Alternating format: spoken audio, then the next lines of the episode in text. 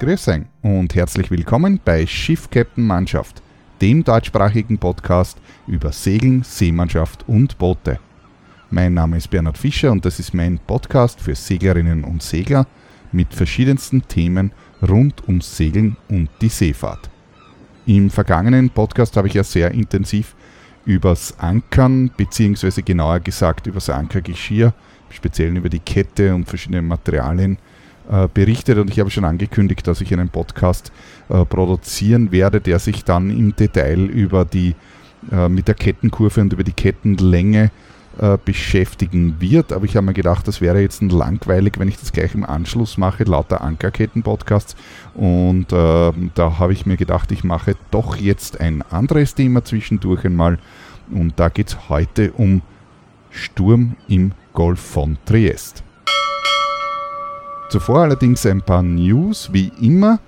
Und zwar als erstes möchte ich da äh, Michael Guggenberger wieder einmal erwähnen. Ich habe heute mit ihm telefoniert. Ich habe schon vor einiger Zeit äh, berichtet, dass er ja in Frankreich sitzt. Das tut er noch immer und äh, seine Yacht renoviert, beziehungsweise die Yacht äh, herrichtet und fit macht für das Golden Globe Race 2022. Und äh, er hat auch begonnen, schon vor längerer Zeit ähm, YouTube-Filme äh, zu produzieren, kurze äh, Videos, äh, wo er über den Fortschritt seines Projektes berichtet. Vor ein paar Tagen hat er jetzt wieder ein neues Video online gestellt.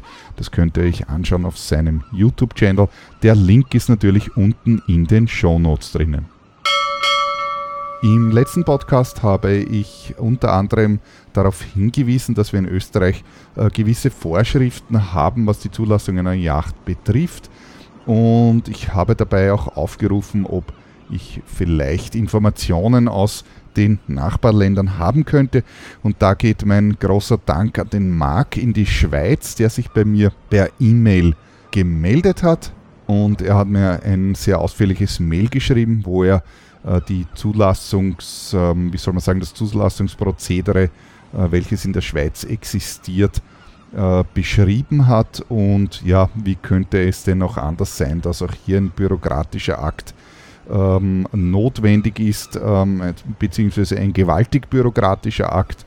Äh, der sieht etwas anders aus als der österreichische. Es ist an manchen Stellen etwas unkomplizierter, an anderen äh, dafür scheinbar wesentlich komplizierter. Ja, auch bei uns in Österreich ist es fürchterlich bürokratisch, äh, je nachdem, aber ähm, irgendwie so ist das scheinbar ähm, zunehmend überall in Europa. Es wird immer bürokratischer und äh, Europa steht sich eigentlich, beziehungsweise die Länder in Europa stehen sich selbst mit ihrer Bürokratie im Wege, wo halt alle rundherum uns schön langsam überholen werden. Aber das ist eine andere Geschichte. Uh, auf jeden Fall ähm, hat er mir hier auch einen Link geschickt uh, mit den entsprechenden Informationen, also Details online, wie das eben uh, funktioniert. Ich habe da ein bisschen drüber geblättert und so weiter. auf jeden Fall bin ich da auf die Ausrüstung, Ausrüstungsrichtlinien für Yachten unter Schweizer Flagge gestoßen und da ist einleitend ein sehr netter Satz, den ich sehr faszinierend finde und äh, der sehr in Richtung Eigenverantwortung tendiert. Sowas kann ich mir in Österreich nicht vorstellen, dass der Gesetzgeber jemals so etwas ähm, schreiben würde, weil bei uns ist immer niemand verantwortlich und schuld sind immer die anderen. In der Schweiz ist man offensichtlich doch selbst verantwortlich, das finde ich sehr löblich und ich möchte ganz kurz vorlesen, was hier äh, in, dieser, äh, in diesen Richtlinien hier zu Beginn äh, geschrieben steht. Der Bootsführer oder die Bootsführerin ist dafür verantwortlich, dass die gesamte Ausrüstung und das Sicherheitsmaterial, die unter diese Richtlinien fallen, an Bord mitgeführt werden, ihre Gültigkeit haben, der Größe der Besatzung entsprechen und in gutem Zustand sind. Er sie setzt sie ein, wenn die Umstände es erfordern. Dieser Absatz gefällt mir wahnsinnig gut. In Österreich wäre das vermutlich auf einem 27-seitigen Papier im Detail geregelt, was man da tun muss. Ähnlich ist es auch dann äh, im Speziellen mit dem Anker. Ähm, um das geht es nämlich eigentlich. Ich habe ja im letzten ähm, Podcast äh, kurz äh, zitiert, eben aus der österreichischen Ausrüstungsliste, wo das geregelt ist. Und äh, so etwas Ähnliches gibt es hier auch natürlich in der in den äh, Schweizer Verordnungen. Da ist allerdings nur zu lesen, also im Rahmen dieser Ausrüstungsliste, was alles mitzunehmen ist, ist unter anderem zu lesen, zwei Anker mit Ankerdrossen je nach Fahrtgebiet des Schiffes. Punkt. Ja, danke an dieser Stelle nochmal an den Marc dafür, dass er mir das alles geschickt hat. Ein weiteres Dankeschön geht an den Werner in die Steiermark, der mich hier auch auf einen Fehler aufmerksam gemacht hat im letzten Podcast. Äh, und da habe ich einen Nachtrag eben, und zwar ganz im Speziellen äh, geht es um, äh, um den Stahl bzw. um die Arten von Stahl, von denen ich da berichtet habe. Und äh, ganz konkret geht es hierbei äh, um, um den Typ V2A Stahl. Und zwar habe ich bei der Minute 49 behauptet, dass äh, diese Ketten eben aus dem V2A Stahl verzinkt sind. Äh, das stimmt nicht, das ist definitiv falsch. Und zwar V2A ist ebenfalls in die äh, mit etwas weniger äh, Korrosionsbeständigkeit, aber dennoch in die Gruppe der Edelstähle einzusortieren von denen ich gesprochen habe. Und äh, V2A-Ketten sind daher auch nicht verzinkt. Danke an den Werner, dass er hier aufmerksam zugehört hat und mich darauf hingewiesen hat, äh, dass hier etwas nicht stimmt. Ich freue mich immer, wenn ich Mails bekomme von aufmerksamen Zuhörern, die mir irgendetwas, einen Nachtrag schicken oder Fehler korrigieren oder sonst irgendwas. Ja, es kann immer wieder etwas passieren. Dann gibt es natürlich wie immer Vendée Globe News. Das Rennen war so spannend, wie es überhaupt noch nie war. Die letzten Tage vor dem Finish oder beziehungsweise vor dem Zieleinlauf der ersten Boote war unfassbar spannend, da man eigentlich ähm, bis zur letzten Minute oder bis zur letzten halben Minute, halben Stunde oder das stimmt eigentlich gar nicht, sogar äh, die letzten 20 Stunden, auch nachdem schon die Boote da waren, nicht wirklich sagen konnte, wie jetzt eigentlich das äh, Ranking letztendlich sein wird, wer wird der Erste sein, der durchs äh, Ziel äh, kommt, wie werden die nachher gereiht und so weiter. es war so, dass ähm, am 27. und 28. Jänner letztendlich jetzt die ersten acht Boote innerhalb kürzester, kürzester Zeit, also innerhalb von, ich weiß es jetzt nicht, ich sage mal 20 Stunden äh, angekommen sind. Und ähm, an dieser Stelle möchte ich jetzt äh, ganz kurz einmal einen Blick auf das aktuelle Ranking werfen, wie es derzeit ausschaut. Also mittlerweile sind zwölf Boote angekommen. Der erste, der äh, tatsächlich die Grenze äh, äh, die Ziellinie Verzeihung passiert hat, war äh, der Charlie Dalin, der am 27. Jänner um 19.35 Uhr UTC die Ziellinie passiert hat. Vom Ranking her sieht es aber derzeit so aus, dass den ersten Platz in der Gesamtwertung äh, Yannick Besthafen äh, mit, dem, äh, mit der Yacht Metre Coq gemacht hat. Und zwar ist er zwar später angekommen, aber er hat ja, wie schon in den letzten Podcasts auch schon äh, berichtet, ein zehnstündiges Zeitguthaben gehabt, äh, das ihm da jetzt geholfen hat und noch vorgerankt hat sozusagen. Eben das Zeitguthaben kam von der Beteiligung an der Rettungsaktion von Kevin Escoffier im äh, Südatlantik. Also am ersten Platz haben wir derzeit äh, den Janik Besthafen, äh, Platz 2 ist der Charlie Dalin, Platz 3 ist Louis Burton geworden, Platz 4 ist Jean Lecam der mit seinem alten Boot hier auch äh, mit Zeitguthaben eine unfassbare Zeit eingefahren hat. Platz 5 ist Boris Herrmann geworden. Zu Boris habe ich dann noch eine sehr spannende Geschichte zu erzählen. Auf Platz 6 haben wir Thomas Rian, auf Platz 7 Damien Seguin, der äh, verkleidet als Pirat eingelaufen ist. Ihr erinnert euch, ich habe es schon berichtet, der Damien ist äh, von Geburt an mit nur einer Hand bewaffnet und äh, beim Zieleinlauf hat er sich eben wie in den Piratenfilmen auf der anderen Hand so einen Haken montiert und einen Dreieckshut und hat hier eine unvorstellbare, unvorstellbare Leistung auch äh, gebracht, eben Platz 7 und er hat auch ebenfalls ein altes Boot, ein Non-Foiling-Boot und trotzdem eine gewaltige Zeit gefahren. Platz 8 der Italiener Giancarlo Bedotti, auf Platz 9 haben wir Benjamin Detreux, Platz 10 Maxim, äh, Maxim Sorel, Platz 11 Armel Tripon. Äh, und Platz 12 Clarisse Kremer. Äh, die restlichen Boote sind noch unterwegs.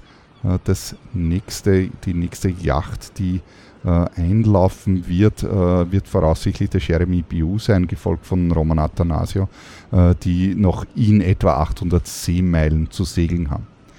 Das letzte Boot war die Clarisse Kremer, die Französin, die hier ein Schnellstarter ist, ohne viel Vorerfahrung und, und, und Vorsegelerfahrung äh, direkt oder, oder nahezu direkt in die Vendée Globe übergegangen, das Rennen fertig gefahren ist und als erste Frau mit einer Top-Zeit äh, ebenfalls ähm, die äh, Vendée Globe beendet hat und zwar eben heute am 3.2. um 15.44 Uhr UTC ist sie angekommen. Sehr spannend auch äh, das Rennen von Amel Tripon. Ähm, derzeit ist es so, dass ein Sturmtief nach dem anderen in die Biscaya hineinrollt und auch ein Vendée Globe Segler äh, mit einem Foiling-Boot ist natürlich nicht vor Katastrophen äh, gefeit. Dementsprechend hat der Amel Tripon äh, vor Portugal äh, warten müssen. Also er hat äh, vor der portugiesischen Küste äh, etwas südlich vom Cap Finisterre ist er ähm, mehr oder weniger auf und ab gefahren, um das Sturmtief abzuwarten, das durch die Biscaya hier durchgelaufen ist mit, ich bilde meinen der Vorhersage, 7 Meter Wellen, glaube ich sogar, äh, weil äh, das kann sich natürlich äh, zu einer Katastrophe entwickeln. Und er hat eben dieses Sturmtief abgewartet und ist dann äh, so rasch es ging eben äh, ums Cap Finisterre und dann Richtung Les Sables Stolon und ist mit dem nächsten Sturmtief im Rücken gerade noch rechtzeitig eben in Les Sables eingelaufen.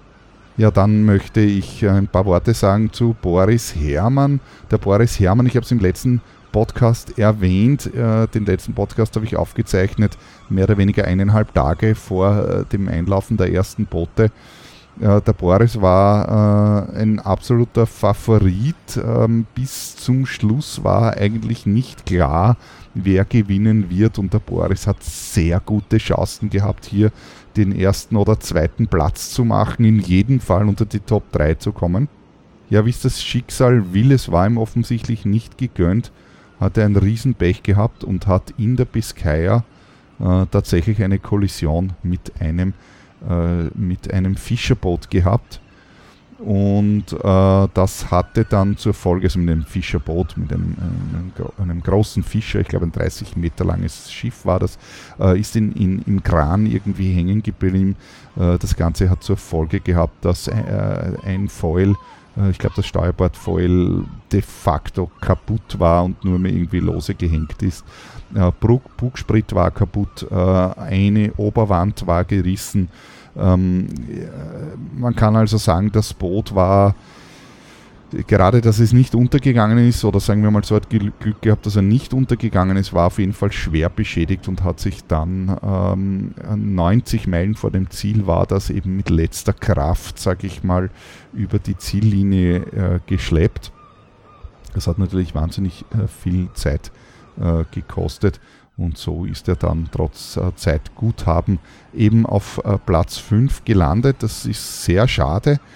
Ähm, ja, da kann man natürlich nichts machen. Man kann sich aber natürlich vorstellen, dass in den Foren im Internet, da haben natürlich äh, sämtliche äh, Social Media Kapitäne, früher hätte man gesagt Stammtischkapitäne, ich nenne sie jetzt einfach mal Social Media Kapitäne, weil Stammtische gibt es im Moment ja nicht, da Corona, Lockdown ist wie dem auch sei, äh, es haben sich hier natürlich eine Menge Mythen entwickelt und aufgefacht und alle, wie gesagt, Social Media Kapitäne haben hier natürlich sofort gewusst, wer was, warum, wie schuld war und so weiter. Ja, ich kann dazu nur sagen, es ist teilweise lächerliche Diskussion. Hier wurde berichtet davon, dass die Franzosen angeblich den Fischer geschickt haben, um ihn abzustoppen. Andere haben davon äh, zu berichten gewusst, dass die Geräte gehackt wurden, die das AIS-Signal ähm, irgendwie ähm, verhindert haben. Wieder andere hätten behauptet, ja, es müsste ja sein, dass äh, die Biscaya müsste ja eigentlich gesperrt werden, wenn die äh, mit dem Rennen kommen und lauter so schwach sind. Ähm, irgendwer wusste dann wieder, dass das Sportboot sowieso vor der Berufsschifffahrt ausweichen muss. Ja, da empfehle ich auch einmal die KVR genau durchzulesen. Ja, wie dem auch sei, also es ist hier, sind natürlich in den Social Media Wogen hochgekocht. Äh, da kann man jetzt leider nichts machen. Ich finde hier jede Diskussion lächerlich von ähm, in, in, was in diese Richtung geht. Äh, das, die Vendée Globe ist ein sehr anspruchsvolles Rennen und ich kenne genug Social Media Kapitäne, die in Kroatien eine Bohrer mit Sexpo vor nicht handeln können. Also ja, nun gut, so viel dazu. Ich finde es sehr schade. Auf der anderen Seite, ähm, er braucht ja einen Grund, dass er wieder starten kann. Der Boris ist ein sehr erfahrener Seemann, sehr erfahrener Segler, der hat schon viel gemacht und ich hoffe, dass er bei der nächsten Vendée Globe natürlich wieder dabei ist, weil wenn er gewonnen hätte, dann hätte er keinen Ansporn mehr mitzufahren. Es gibt ja auch übrigens natürlich verschiedene Artikel. Ich habe einen sehr äh, guten Artikel äh, von der Yacht, äh, der das Thema kurz ähm, sehr neutral diskutiert. Äh, der Artikel ähm, heißt eben, wann die äh, Globe Hintergründe zur Kollision des Sea Explorer äh, und der Link ist selbstverständlich unten in den Show Notes drinnen.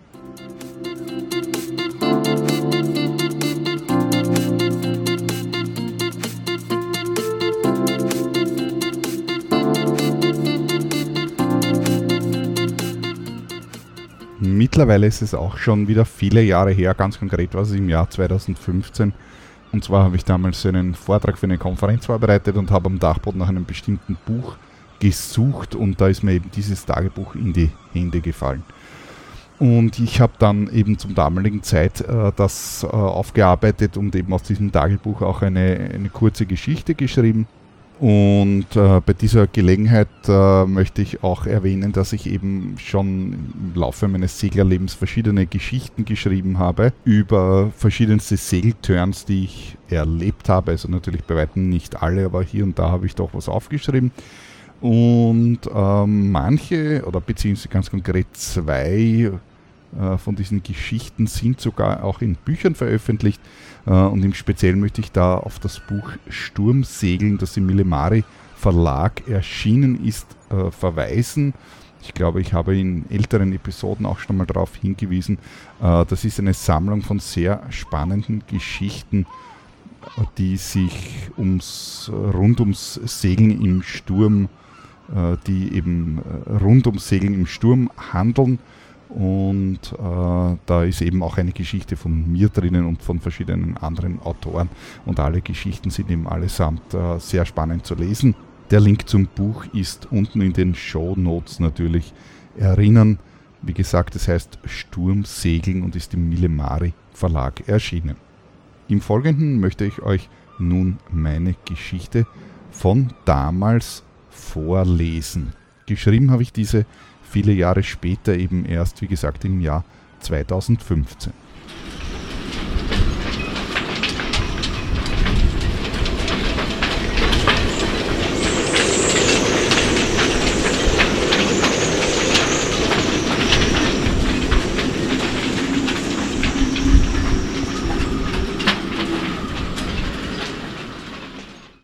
Plötzlicher Sturm im Golf von Triest.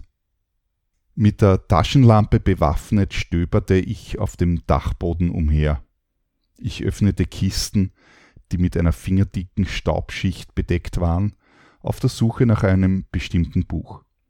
Es dauerte eine Weile, bis ich es fand. Während meiner Expedition fiel mir ein unbeschriftetes Schulheft in die Hände. Es war ein Tagebuch, in dem ich längst vergessene Turns dokumentiert hatte. Es war das Jahr 2003, in dem meine Dickschiff-Karriere begann. Im damaligen Sommer war ich auf einem ziemlich spektakulären Meilenturn durch die Adria unterwegs, mein erster Turn überhaupt. Bis dato hatte ich nur Jollenerfahrung, davon aber reichlich. Im September 2003 stand allerdings ein zweiwöchiger, intensiver Ausbildungsturn mit abschließender FB2-Prüfung auf meinem Programm und davon handelt diese Geschichte. Am Samstag, Anfang September, sind wir, die Crew, in einer Fahrgemeinschaft angereist. Gemeinsam mit mir waren noch vier weitere Kandidaten an Bord der Feeling 1090. Das waren Markus, Roland, Thomas und Billy und natürlich unser Skipper und Ausbildner Gerhard. Ein echter Profi im Fahrtensegeln. Das erscheint einem Anfänger ohnehin bei fast allen Skippern so. Aber auch nach mittlerweile zwölf Jahren eigener Erfahrung bin ich noch sicher, dass er zu den besten Fahrtenseglern überhaupt zählt, zumindest von denen, die mir in all den Jahren begegnet sind. Unser Ausgangsort war Muccia, die Marina Porto San Rocco im Golf von Triest. Das Wetter war schön und warm am 9. September 2003, ein richtig schöner Segeltag. Zumindest am Vormittag, Sonnenschein, drei vor. Wir trainierten fleißig und um die Mittagszeit frischte es sogar fünf vor auf. Das machte richtig Spaß. Wände, Halse, Manöverkreise. Immer wieder wechselten wir uns ab und dann trainierten wir auch noch das Manöver Boje über Bord mit zwei zusammengebundenen Fendern, die wir über Bord warfen und dann mit dem Bootshaken wieder einsammelten. Mein Fuß schmerzte, wenn ich auf den Bug nach vorn musste, aber ich ließ mir nichts anmerken, denn ein zukünftiger Skipper kennt doch keinen Schmerz. Ich hatte mir in der Nacht im Finsteren am Steg die Sohle am Ballen an einer Passarella massiv aufgerissen. Das Holzbrett war mit einem scharfkantigen Blech geschützt. Es tat anfangs gar nicht so weh und ich merkte die tiefe Wunde im ersten Moment gar nicht, da es stockfinster war.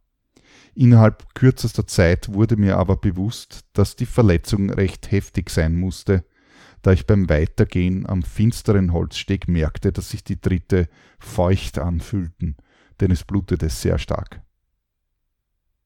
Noch am Nachmittag desselben Tages begann es heftig zu regnen, weshalb wir zurück in die Marina fuhren und uns ein wenig mit Theorie beschäftigten. Abends gab es dann Spaghetti Carbonara und wir fielen relativ bald müde in unsere Kojen. Nachts hörte es auf zu regnen. Die Luft war sehr feucht und im Boot wurde es unangenehm schwül. Am Morgen des 10.9 sahen alle etwas zerknittert aus der Wäsche. Anscheinend war ich nicht der Einzige, der schlecht geschlafen hatte. Morgenroutine. Kaffee kochen, frühstücken, Wetterbericht hören und besprechen. Trieste Radio versprach leider nichts Gutes. Für die Nordadria gab es eine Sturmwarnung. Der Himmel war grau verhangen, aber wenigstens war es nicht mehr so dunstig und schwül wie in der Nacht. Wir beschlossen in Anbetracht der Wetterlage und vor allem in Bezug auf das, was der Wetterbericht vorher sagte, einen Hafentag einzulegen. Gerhard machte mit uns einen interessanten Intensivkurs über den Schiffsdiesel. Der Himmel klarte im Laufe des Vormittags auf, trotzdem blieben wir drinnen und machten am Nachmittag Wetterkunde. Es war der 11. September 2003. Auch heute gab es eine Wetterwarnung, aber wir fuhren hinaus. Außer ein paar Zieren und anderen Wolkenfetzen herrschte blauer Himmel. Ein schöner Segeltag. Wir befanden uns ein paar Meilen vor der Küste. In der Ferne konnte man im Dunst Monfalcone an den rot-weißen Schloten erkennen. Genau hinter uns die Stadt Triest und das Schloss Miramare war auch gut zu sehen. Es war Mittag und wir aßen eine typische Schiffsjause. Wurst, Käse, Speck, Paprika, Paradeiser, Oliven und Weißbrot, während wir bei zwei Beaufort gemütlich dahinsegelten. Unser Skipper legte sich danach ein wenig aufs Ohr und instruierte uns, ihn zu wecken, wenn sich etwas verändern sollte. Er sagte, dass wir den Himmel und die Wolken immer wieder beobachten sollten. Also dümpelten wir gemütlich dahin. Unsere Seefahrterfahrungen waren allesamt sehr bescheiden. Das Schiff war also in den Händen von Einarmigen und Blinden. Wir genossen die Mittagssonne. Der Wind schlief nahezu vollständig ein. Es war heiß und schwül und die Sonne stach. Wir genossen die Ruhe und die Mittagspause eine Weile. Am Horizont hinter Monfalcone bildete sich ein Wolkenstreifen, der sich dunkel zu verfärben schien. Das ist uns nicht entgangen, also berieten wir über die Situation. Sind die Wolken dort drüben dunkler geworden? Hm, weiß nicht. Sollten wir vielleicht den Gerhard wecken? Na, warten wir noch zehn Minuten und beobachten es. Es dauerte kaum fünf Minuten, bis sich das schmale Wolkenband auf ein Viertel des Himmels ausgebreitet hatte, und es war nun deutlich schwarz. Wir weckten Gerhard. Er warf einen Blick aus der Luke der Bugkabine. Ohne viel Zögern gab er Anweisungen. Sofort Maschine starten und Segel bergen, umkehren, Kurs Triest. Wir taten, wie uns befohlen wurde. Als Matrosen waren wir schon ein recht gut eingespieltes Team, denn wir hatten all das schon mehrere Tage trainiert. Kurz danach kam auch Gerhard an Deck, im Ölzeug. Bernhard Roland runter und ab ins Ölzeug. Thomas Billy, Lazyback schließen, Lazychecks durchsetzen und Cockpit klarieren. Dann geht euch auch umziehen. Nach weiteren zehn Minuten war der Himmel völlig zugezogen. Und im Nordwesten war es tiefschwarz. Die hohen Schlote von Monfalcone konnte man nicht mehr sehen. Aus den Wolken hob sich ein scharfkantiger Böenkragen, der sich rasch in unsere Richtung bewegte und es wurde spürbar kühler. Der Wind frischte auf und unsere Heimatmariner war noch weit weg. Unmöglich, sie noch rechtzeitig zu erreichen. Gerhard entschied, den Industriehafen von Triest anzusteuern. Am Horizont hinter uns tauchte eine schmale weiße Linie auf, die schnell näher kam. Nach und nach konnten wir sehen, wie dort die Gischt in die Luft gerissen wurde. Der Wind hatte mittlerweile auf sieben Beaufort zugenommen und es begann zu regnen. Die Küste rund um uns verschwand langsam im Grau. Die weiße Linie hinter uns war nun zu einer weißen Wand geworden, die deutlich auf uns zuraste. Der Windmesser pendelte um die 40 Knoten, gerade noch acht Windstärken. Der Seegang baute sich rasch zu einer hohen, steilen Welle auf, da wir so dicht unter Land waren.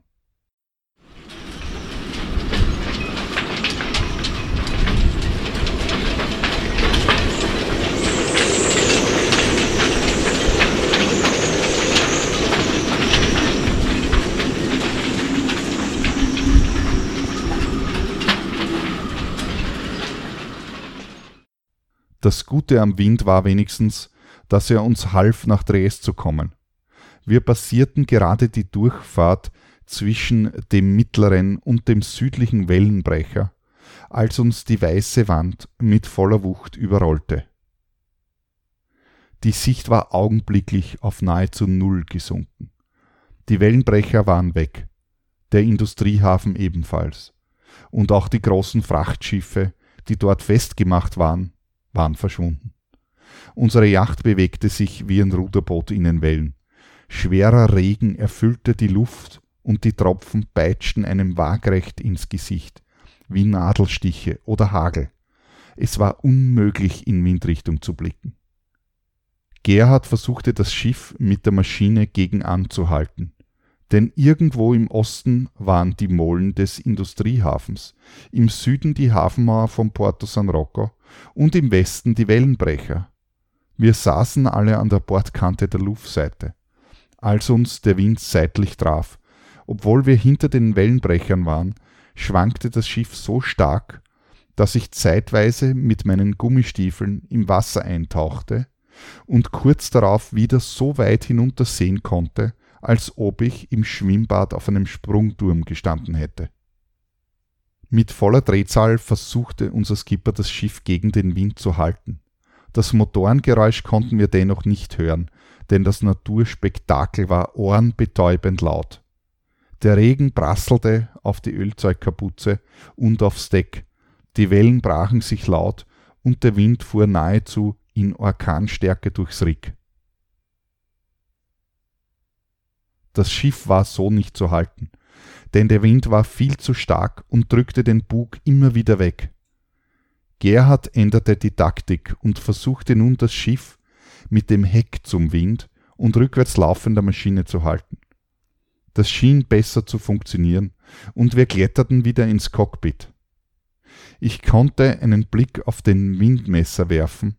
Er zeigte 54 Knoten Gefühlt hatte der Wind von Beginn der Sturmfront aber bereits ein wenig nachgelassen. Insgesamt kämpften wir da draußen rund eine ganze Stunde lang, bis der Wind wieder etwas nachließ und die Sicht ein bisschen besser wurde. Zuerst war es nur schemenhaft, aber dann hob es sich immer deutlicher ab. Ein paar Schiffslängen entfernt von uns tauchte geisterhaft ein riesiges schwarzes Frachtschiff auf, das im Hafen lag. Wahrscheinlich hätten wir in dessen Lee Schutz finden können. Aber jetzt war das Schlimmste schon vorbei. Es waren jetzt um die sieben Windstärken, was sich für uns wie eine angenehm frische Brise anfühlte, im Vergleich zu dem, was zuvor über uns hinwegbrauste. Also fuhren wir in die Marina und gingen längsseits im Vorhafen beim Hubschrauberlandeplatz, denn an ein Anlegen in unserer Box war bei noch immer 30 Knoten Windgeschwindigkeit noch nicht zu denken.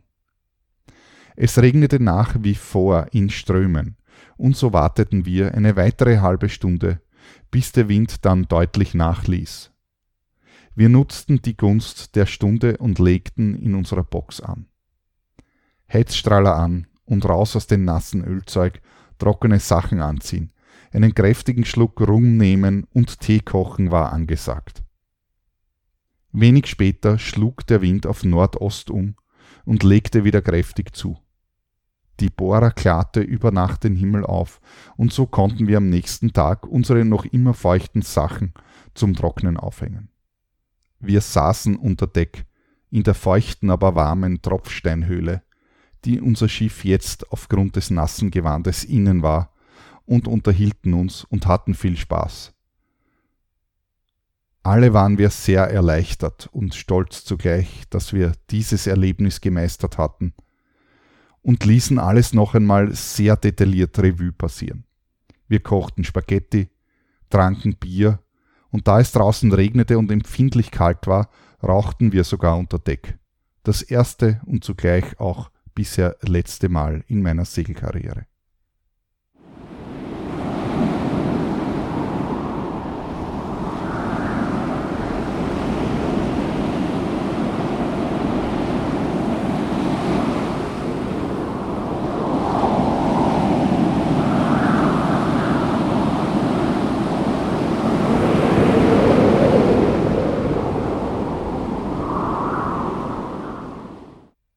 Nachtrag. Die Sache damals war ein großes Abenteuer und sehr aufregend, da mitten im Sturm am Meer mit null Sicht abzuwettern. Wir allesamt waren Anfänger mit kaum eigener Erfahrung, trotzdem hatte ich zu keiner Zeit Angst. Die Gründe dafür waren verschieden, aber einer war definitiv, dass ich vollstes Vertrauen zum Skipper hatte. Er strahlte Selbstsicherheit aus und zumindest auf mich hatte es den Eindruck, als ob er einen Plan hätte und wüsste, was er tat. Ob das wirklich so war, weiß ich nicht, machte aber in Wahrheit keinen Unterschied für die Crew.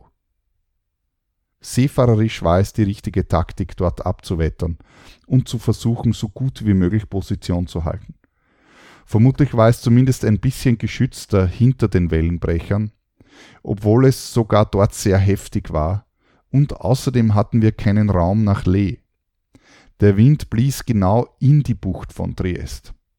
Wären wir außerhalb des Wellenbrechers gewesen, hätten wir gute Chancen gehabt, genau auf jenen zu zerschellen, da sogar innerhalb der Wellenbrecher das Halten der Position äußerst schwierig war. Der Motor einer Yacht ist eine wesentliche Sicherheitseinrichtung, weshalb man gründlich auf dessen Wartung achten sollte.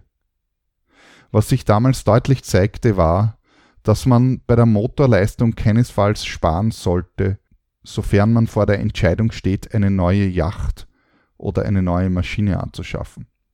Besser ein paar PS zu viel als zu wenig. Meteorologisch betrachtet handelte es sich damals um ein Tief über Deutschland mit einer Front nördlich der Alpen, die rasch nach Südosten über die Nordadria schwenkte. Danach drückte ein Hochdruckkeil Richtung Balkan, der die Bohrer begünstigte. Bernhard Fischer, 21.12.2015 das war meine Geschichte von diesem Segeltörn damals. Ich war natürlich dabei und in mir gehen selbstverständlich Bilder auf, zumindest ein paar, die noch in der Erinnerung vorhanden sind.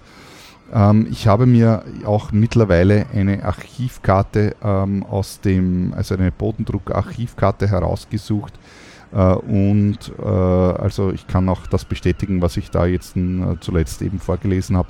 Es war eben ein, ein Tiefdruckgebiet, das genau über Deutschland festgesessen ist oder beziehungsweise zu dem Zeitpunkt gelegen ist mit einer Front nach unten und diese Front ist eben über Nacht, also während des Tages und dann, also es war ja untertags eigentlich, beziehungsweise am Nachmittag, äh, eben drüber gezogen. Äh, wenn das interessiert, Archivkarten von 2003, es ist doch schon ziemlich lange her, aber unten ist ein Link drinnen, www.1.wetter3.de und da gibt es zumindest vom GFS-Modell Archivkarten. Es sind jetzt keine Bodenanalysekarten, aber Modellkarten und mit ein bisschen Erfahrung kann man sich den Rest in diese Karte natürlich dazu denken. Ich habe noch einige andere Geschichten im Laufe der Jahre geschrieben und werde diese bestimmt noch in weiteren Episoden im Laufe der Zeit irgendwann einmal zum Besten geben. Und damit bin ich auch wieder am Ende mit dem heutigen Podcast. Es würde mich freuen, wenn ihr mich kontaktiert oder irgendwas schreibt oder sonst irgendein Feedback gebt. Am allereinfachsten geht das per E-Mail an bernhard.freeskippers.at Wer lieber einen Messenger benutzt, ihr könnt mich mittels Signal Messenger erreichen. Meine Telefonnummer findet ihr auf meiner Homepage unter www.freeskippers.at slash Kontakt. Ich lade euch auch herzlich dazu ein, meinem YouTube-Channel zu folgen, wo ich immer wieder kleine Videos poste. Es war zwar jetzt schon länger nichts, aber im Herbst habe ich ein schönes Video gepostet. Es ist ein Reisevideo mit dem Titel Eine Reise durch die kroatische Inselwelt. Ein abendfüllender, äh, ein abendfüllendes äh, Docutainment-Video ähm, und die nächsten kleinen Videos kommen bestimmt, wenn doch irgendwann einmal endlich der Lockdown vorbei ist. Mit etwas Glück geht es dann im März schon nach Kroatien wieder. Dann werde ich auf jeden Fall berichten. Ansonsten folgt mir auf Instagram unter Bernhard Seeler oder auf Facebook unter BH Seeler oder natürlich auch auf Twitter. Alle Links findet ihr auf meiner Homepage unter www.freeskippers.at. Dann bis zum nächsten Mal, wenn es wieder heißt Schiff, Captain, Mannschaft. Viert Dank.